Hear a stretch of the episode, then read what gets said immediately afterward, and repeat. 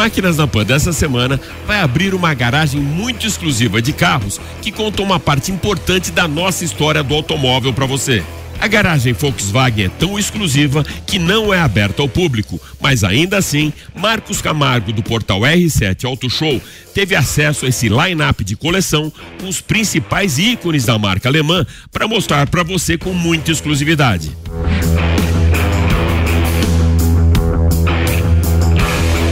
Uma certa frequência, o nosso programa abre debate sobre o impacto da eletrificação na mobilidade urbana e na indústria automotiva. Já falamos com jornalistas das principais capitais do país que expressaram diferentes leituras sobre os 100% elétricos ou híbridos vendidos no nosso mercado. Nesse final de ano, a gente vai abrir esse debate também para os executivos das principais montadoras do país, que farão um balanço de 2022 e trarão também uma previsão mercadológica para 2023. Voando bem alto agora, você vai conhecer o Airbus H160, um helicóptero que traz como principais diferenciais desempenho, autonomia de voo e operação segura, por apenas 100 milhões de reais. E mais. Rafaela Borges, colunista do UOL e editora do canal On The Road, traz as novidades da indústria para 2023 e Fábio Trindade, diretor do MotorOne.com e Inside EVs Brasil, comenta a importância e relevância dos elétricos no dia a dia dos motoristas, uma análise bem legal de custos e infraestrutura dos carros ligados na tomada.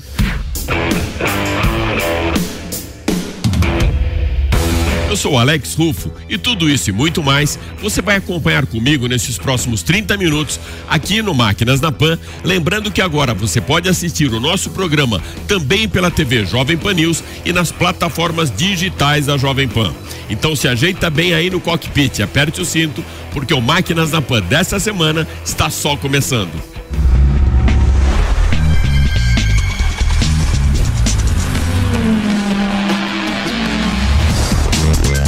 Máquinas na Pan. Para darmos a largada no Máquinas da Pan dessa semana, nós vamos alçar um voo tão alto quanto o custo do helicóptero H-160 da Airbus, 100 milhões de reais. O novo membro da família ACH é o helicóptero tecnologicamente mais avançado da sua classe, com volume 20% maior por passageiro em comparação com os helicópteros da mesma categoria. O H-160 faz parte da última geração de helicópteros e traz como diferenciais desempenho, autonomia e tudo isso aliado a uma operação segura. Design do H160 o torna adequado para uma ampla gama de missões versáteis e também um dos mais ecológicos, com baixo consumo de combustível extremamente silencioso, devido ao novo rotor principal de 5 pás Blue Edge, que reduz drasticamente os níveis de ruído. Internamente, uma combinação de couro liso e perfurado dá acabamento para a cabine e assentos do cockpit, com aplicação também de carbono acetinado nas áreas centrais do teto e apoio do braço.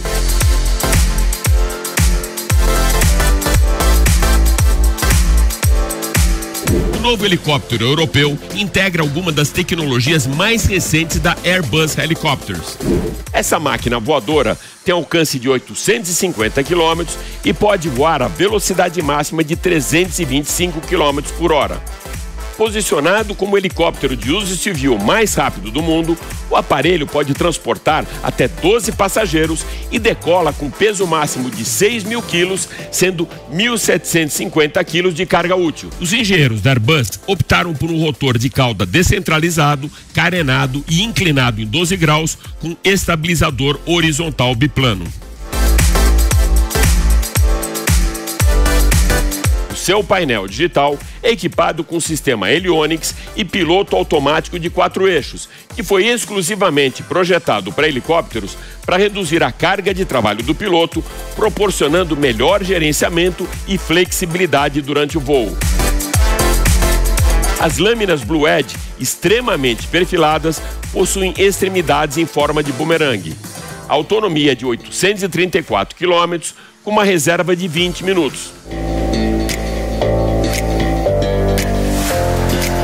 O novo modelo industrial da Airbus Helicopters, baseado em processo de montagem de componentes e prontos para uso, reduz o time to market do H160 para 24 semanas, proporcionando mais flexibilidade aos clientes.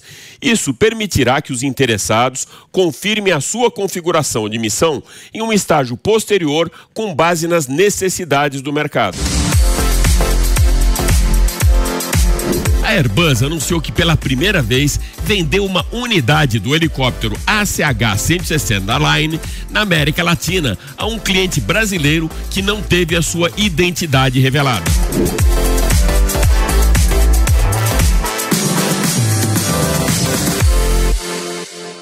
Máquinas da Pan já ouviu muitos jornalistas sobre prós e contras do universo da eletrificação nesses últimos três programas de 2022. E agora a gente vai ouvir também os executivos das montadoras que farão uma análise sobre o momento atual dos carros elétricos e o que se pode esperar para os próximos anos. Então, para ligar o primeiro carro na tomada, Leonardo Lukács da Caoa. Queria falar um pouco sobre Caoa Sherry e eletrificação. Há uma tendência mundial todas as montadoras, todos os países, de você ser mais sustentável e reduzir emissões. Como a gente faz isso com um sistema combustão normal? Você hibridiza e chega até a eletrificação completa.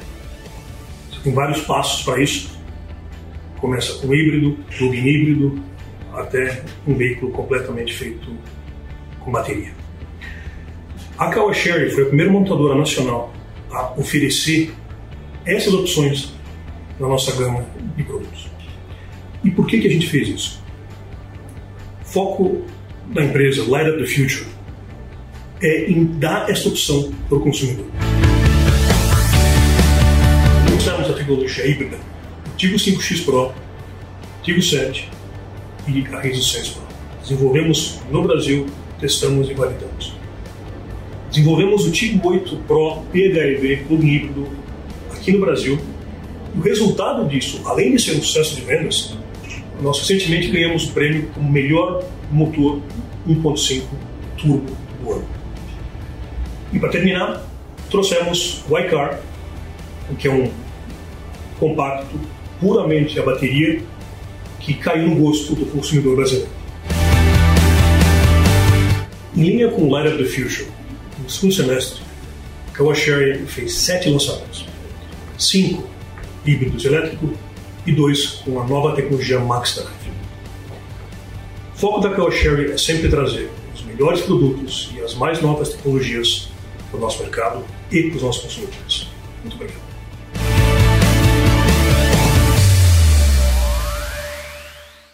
Quer mais novidades? Vamos lá! A Rafaela Borges, colunista do UOL e editora do canal On The Road, vai comentar agora os principais lançamentos que já estão previstos para 2023. Oi, Alex! Obrigada pelo convite, é sempre uma honra participar do Máquinas na PAN. O ano de 2023 vai ser interessante para quem curte o segmento de picapes. São pelo menos quatro lançamentos confirmados de todos os tamanhos. Para começar, a gente vai ter a nova geração da Montana.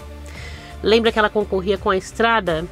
Agora ela vai concorrer com outra Fiat. A Montana cresceu para enfrentar a Fiat Toro. E ela vem com tração 4x4, embora não tenha um motor a diesel. Por que, que isso é um diferencial, se a Toro também tem? Porque a outra concorrente, aquela que não deu muito certo, que é a Duster Rock, não tem tração 4x4, convenhamos, faz diferença no segmento de picapes. Então a Toro pode se preparar, porque ela está ganhando uma concorrente à altura. Nós temos a Ram Classic, que na verdade chega agora em setembro, mas umas outras duas novidades que devem concorrer com modelos como a Ram. Ambas confirmadas: Silverado da Chevrolet e a lendária F150 da Ford, isso mesmo a F-150, amada em todo o mundo, inclusive no Brasil, vai finalmente chegar ao nosso mercado. Uma curiosidade, você sabia que essa picape, junto com os outros modelos da série F, é o veículo mais vendido dos Estados Unidos? Mais que o RAV4, que é o carro de passeio mais vendido. Imagina isso? Parece uma realidade alternativa, né? E uma outra novidade que a gente pode esperar, talvez nesse caso, é a Peugeot Landtrek. A marca já está ensaiando para lançar esse carro há muito tempo e agora ele foi mostrado na Argentina em janeiro desse ano, embora não tenha sido ainda lançado por lá. Será que dessa vez ela vem? Mas como o universo não é feito só de picapes, a gente tem novidades também de outros dois segmentos, os mais importantes do mercado brasileiro.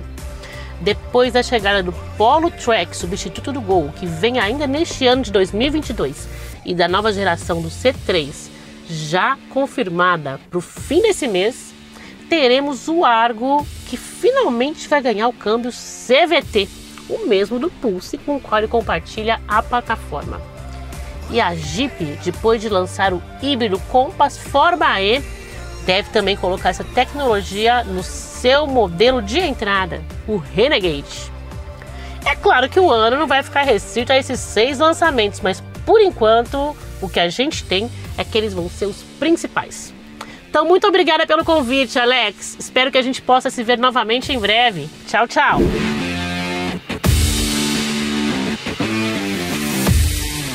1957, a Volkswagen começou a produção da Kombi e depois do Fusca em 1959. E ao longo de vários anos, carros da marca passaram pela garagem dos brasileiros. Agora, a marca reúne alguns desses ícones da indústria automotiva na garagem Volkswagen Fase 2, onde apresentou vários modelos clássicos na fábrica de São Bernardo do Campo. Essa mostra não está aberta ao público, mas o nosso infiltrado Marcos Camargo, do portal R7 e do Auto Show, esteve lá e preparou uma matéria muito exclusiva para o Máquinas na Pan. Acompanhe. Olá, Alex e amigos da Jovem Pan. Hoje a gente vai fazer uma viagem no tempo e conhecer um dos maiores acervos de carros antigos de uma montadora no Brasil, que é o projeto Garagem Volkswagen.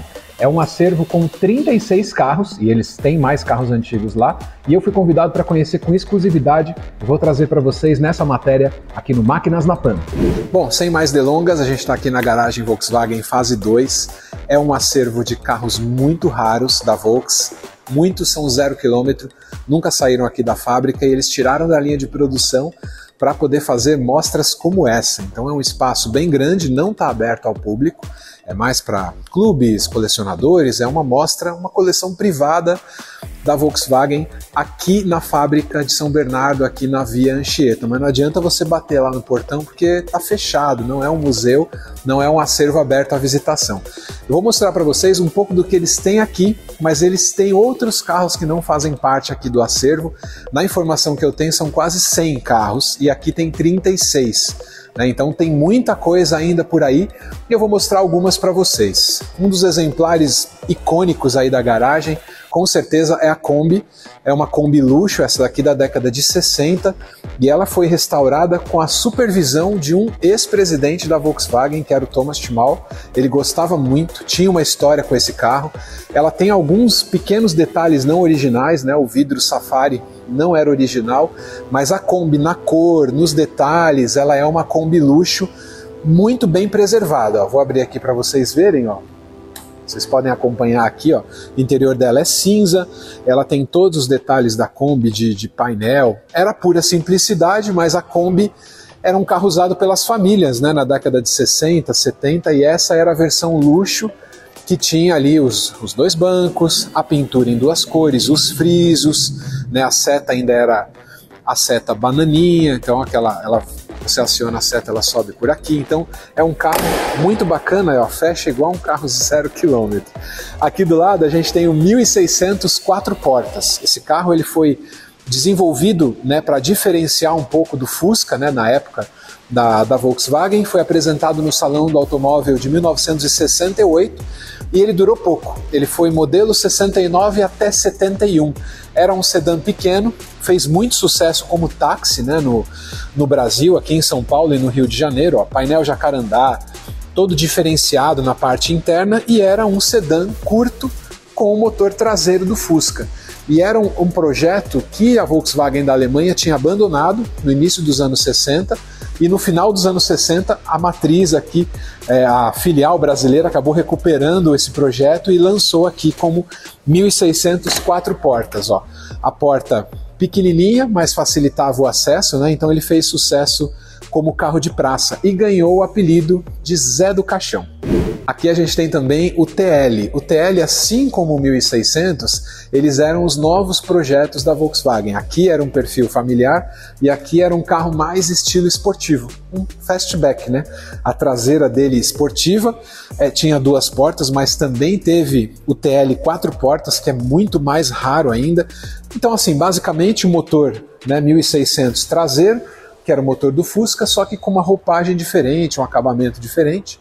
Ó, o painel jacarandá era um painel um pouco melhor, acabamento, né, com os bancos ali de perfil gomado, então eram, eram carros diferentes, não eram carros completos na época, não tinha, mas a Volkswagen estava se diferenciando. E junto com esses carros veio também a perua Variant, também ali em 69, que ficou muito famosa, né, a primeira versão, e esses carros foram aquela primeira tentativa da Volkswagen sair de Kombi e de Fusca para fabricar carros diferentes. Esse daqui para mim é um dos carros mais legais do acervo, porque foi o primeiro carro que a Volkswagen tirou da linha de produção e guardou com a intenção de um dia fazer um museu e tal, que é a Variant 2.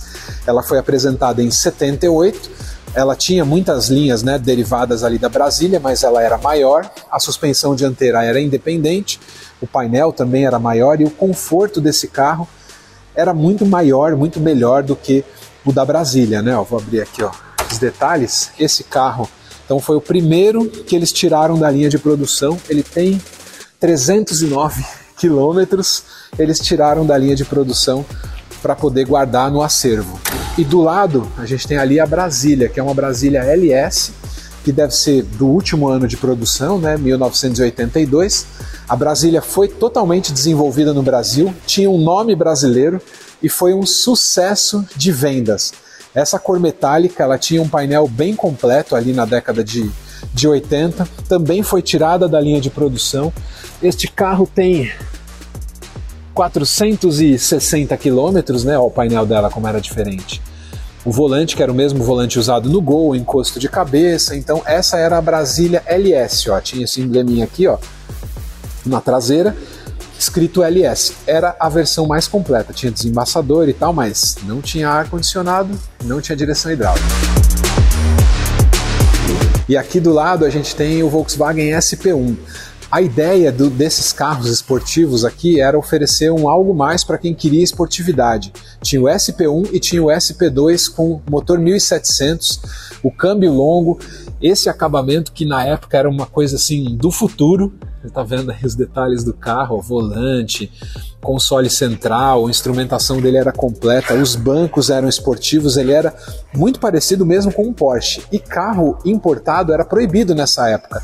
Então a Volkswagen desenvolveu carros novos, não existia carro importado, fez o SP1 que durou muito pouco, poucas unidades produzidas, e o SP2 que esse sim fez mais sucesso na década de 70.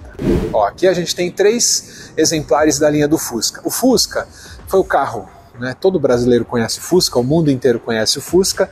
Ele teve uma primeira fase ali da década de 50 até 86. Esse daqui é um dos últimos exemplares desse ano, né? 86 o Fusca se despediu do mercado brasileiro. Nessa época ele já tinha o banco maior, o volante do Gol, o painel que era na cor preta.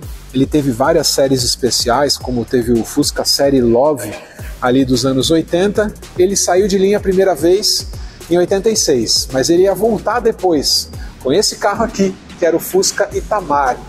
Fusca Itamar ele era um pedido do nosso ex-presidente, o Itamar Franco, que ele queria ver um carro, né, um carro do povo de novo sendo feito aqui no, no Brasil e aí lançaram o Fusca Itamar em 93. Esse carro aqui, que tem exatamente 326 quilômetros, ele participou do evento de lançamento do Fusca Itamar. O presidente, né, na época, andou nesse carro aqui na fábrica.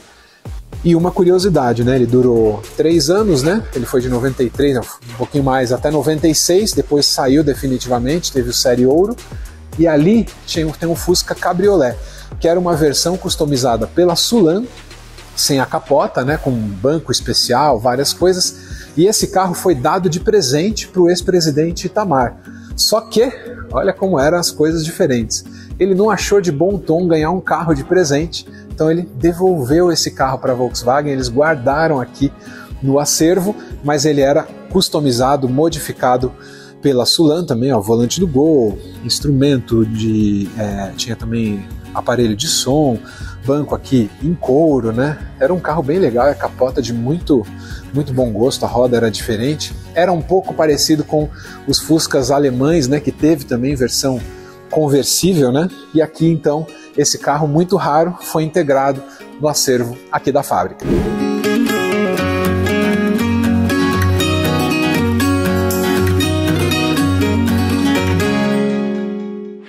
Dando sequência ao nosso line-up campeão de jornalistas e executivos do setor automotivo, que convidamos para comentar o futuro da eletrificação no país, nós vamos falar agora com Fábio Trindade, diretor do portal MotorOne.com e Inside EVs Brasil.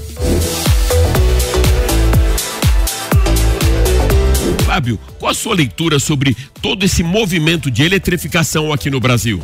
Falando especificamente do Brasil, é uma mudança né, de entendimento do carro e também uma nova geração de consumidor aí mais exigente que vai estar mais antenada na questão de emissão e na questão aí de usar o carro como um veículo com um propósito diferente, sem poluir, utilizando energias renováveis. Vou pedir para você ligar na tomada também a sua bola de cristal para saber como que você vê a evolução dos elétricos nos próximos anos. Vou falar por experiência. Depois que alguém testa um carro elétrico, é muito difícil voltar e aceitar o carro a combustão, o carro a gasolina, um carro flex da mesma forma. Você tem muitos benefícios ali com o carro elétrico. Não vou nem falar de preço agora, mas falando do uso. Então a gente vê é, o Brasil recebendo mais modelos, o preço ele acaba sendo já equivalente nas, nos modelos mais caros, nos modelos premium, mas a gente já está sentindo uma estratégia de montadoras de tentar né, aproximar mais do público de massa mesmo uh, os carros elétricos. Eu vejo 2023 como um ano que teremos aí mais recordes de vendas de modelos elétricos em relação ao que a gente teve aí. Se a gente pegar os últimos dois anos, o salto já é bem exponencial, embora pequeno, perto do mercado inteiro.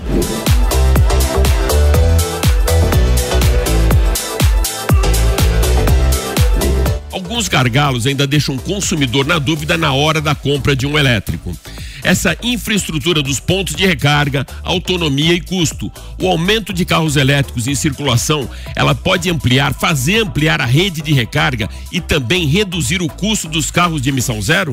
É aquela história do ovo e da galinha, que vem primeiro? Primeiro infra ou primeiro carro?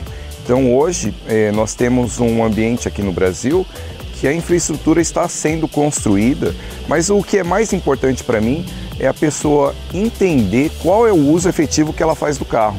A primeira pergunta que a gente recebe quando alguém é, vem falar de carro elétrico é: e se eu for viajar? Então, você realmente viaja? Se você realmente viaja longas distâncias, realmente não é o momento para ter um carro elétrico. Mas se você usa essencialmente na cidade, faz viagens de até 400 quilômetros, já é uma opção né, que você passa a considerar com mais força. Agora, se o seu uso é exclusivamente é, na cidade, aí o carro elétrico é o que faz mais sentido. E uma coisa importante, viu, Alex? É as pessoas acham que tem que carregar toda hora. Dependendo do tamanho da bateria, você tem 400, 500 km de autonomia, de alcance com uma carga apenas, você consegue rodar uma semana, 15 dias, sem precisar recarregar o carro. Por isso que é importante, é, quando a gente for repensar aí a compra do, do veículo, entender o seu uso e experimentando esse medo, esse receio vai acabando, vai diminuindo. Super obrigado por estar com a gente aqui no Máquinas na Pan, meu amigo. Alex, eu que agradeço a oportunidade de falar um pouco aí do que a gente vive, do que a gente é, experimenta, o que a gente já está vendo de futuro chegando aqui no Brasil. Muito obrigado, obrigado a você que assistiu. Continue aí com Alex no Máquinas na Pan. agora, mais um craque da indústria automotiva para comentar o crescimento dos elétricos no país. Cláudio Ravix, diretor de marketing da Audi. Ravix, seja super bem-vindo ao Máquinas na Pan. Grande prazer, Alex. Um grande abraço aos amigos do Máquinas na Pan. Ravix, o assunto hoje é eletrificação e avanço de tecnologias, mas não dá para a gente falar de avanços tecnológicos sem citar os carros autônomos. Como você vê esse cenário global e também aqui no Brasil? Pois é, Alex, é muito interessante a gente perceber como é que a tecnologia do automóvel tem evoluído. O primeiro passo foi, na verdade, a gente poder evoluir da combustão para o veículo eletrificado plug-in hybrid, ou seja, o híbrido plug-in, aquele que você consegue ter dois motores, um elétrico e uma combustão funcionando simultaneamente. E nisso a gente acabou de lançar o Q5 TFSE, o primeiro plug-in híbrido da Audi no Brasil que acompanha então uma linha bastante importante de veículos 100% elétricos. A Audi tem, como você sabe muito bem, quatro veículos elétricos no Brasil: o Audi e-tron, o Audi e-tron Sportback, o Audi e-tron S e o RS e-tron GT, fazendo uma evolução importante dessa mudança de combustão para a parte de eletrificação. Agora a questão do carro autônomo é uma questão super importante, Alex. A gente tem trabalhado muito para poder evoluir e desenvolver carros que permitam que a condução seja autônoma nos mais diferentes níveis. Como você sabe, a gente apresentou no Salão do Automóvel de 2018 o A8 com nível de autonomia 3, ou seja, que permite que o condutor consiga sim dirigir o seu produto e em algum momento de, de, dessa condução tirar a atenção né, e as mãos do volante e a atenção em relação ao trânsito para que o carro conduza de maneira absolutamente autônoma. O problema não é o carro, Alex, é como a gente consegue colocar isso né, nas cidades ou nas estradas com a infraestrutura que nós temos atualmente. Quais os principais gargalos? Como toda essa tecnologia acaba esbarrando na evolução dos carros autônomos? Temos três gargalos fundamentais. O primeiro dele é a questão da conectividade ou da conexão. É, Para poder rodar com um carro como esse com autonomia maior, níveis 3, 4 ou até 5, é muito importante que tenhamos uma rede conectada em todo e qualquer canto do país no qual o carro rode não dava para você poder perder em nenhum momento a conexão. Então, obviamente, com o avanço do 5G no Brasil, o Brasil começa vagarosamente a minimizar esse primeiro gargalo ou gap que nós temos hoje em relação ao carro autônomo. O segundo ponto é a questão da segurança. Como é que a gente consegue adaptar o produto para as questões de segurança ativa e passiva? Isso é muito importante, porque quando você deixa de, de, prestar atenção no volante, tira as mãos do volante e vira, por exemplo, o seu banco de costas, ou você, por exemplo, deita o banco do seu carro, tudo aquilo que envolve a segurança do motorista ou do passageiro tem que evoluir em relação à posição do airbag, isso é super importante, ou a relação do cinto de segurança, tudo isso para que não haja nenhum tipo de surpresa caso o carro passe por um acidente. E o terceiro ponto, Alex, é a legislação que é diferente em cada um dos países. Como é que a gente consegue então estabelecer regras para o carro autônomo? Ou seja, Alex, tem um ponto super interessante que eu sempre digo. Em questões, por exemplo, de o carro ter que fazer uma escolha se ele vai, por exemplo, atropelar uma criança ou um velhinho que está atravessando a rua. Né? Quem faz essa escolha? De quem é a responsabilidade? É da montadora? É do motorista? É do sistema que gerencia o carro? Como é que os países vão se preparar para esse tipo de questão? Então, esses três gargalos são fundamentais para que nós possamos definir a entrada de um carro autônomo em níveis 3, 4 ou 5 no Brasil ou em qualquer outro país do mundo, Alex.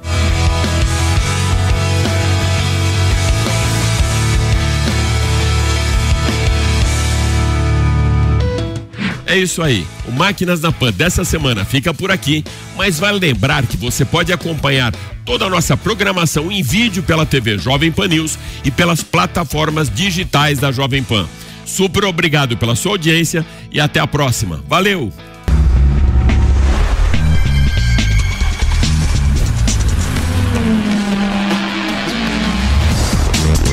Máquinas na Pan. Realização Jovem Pan News.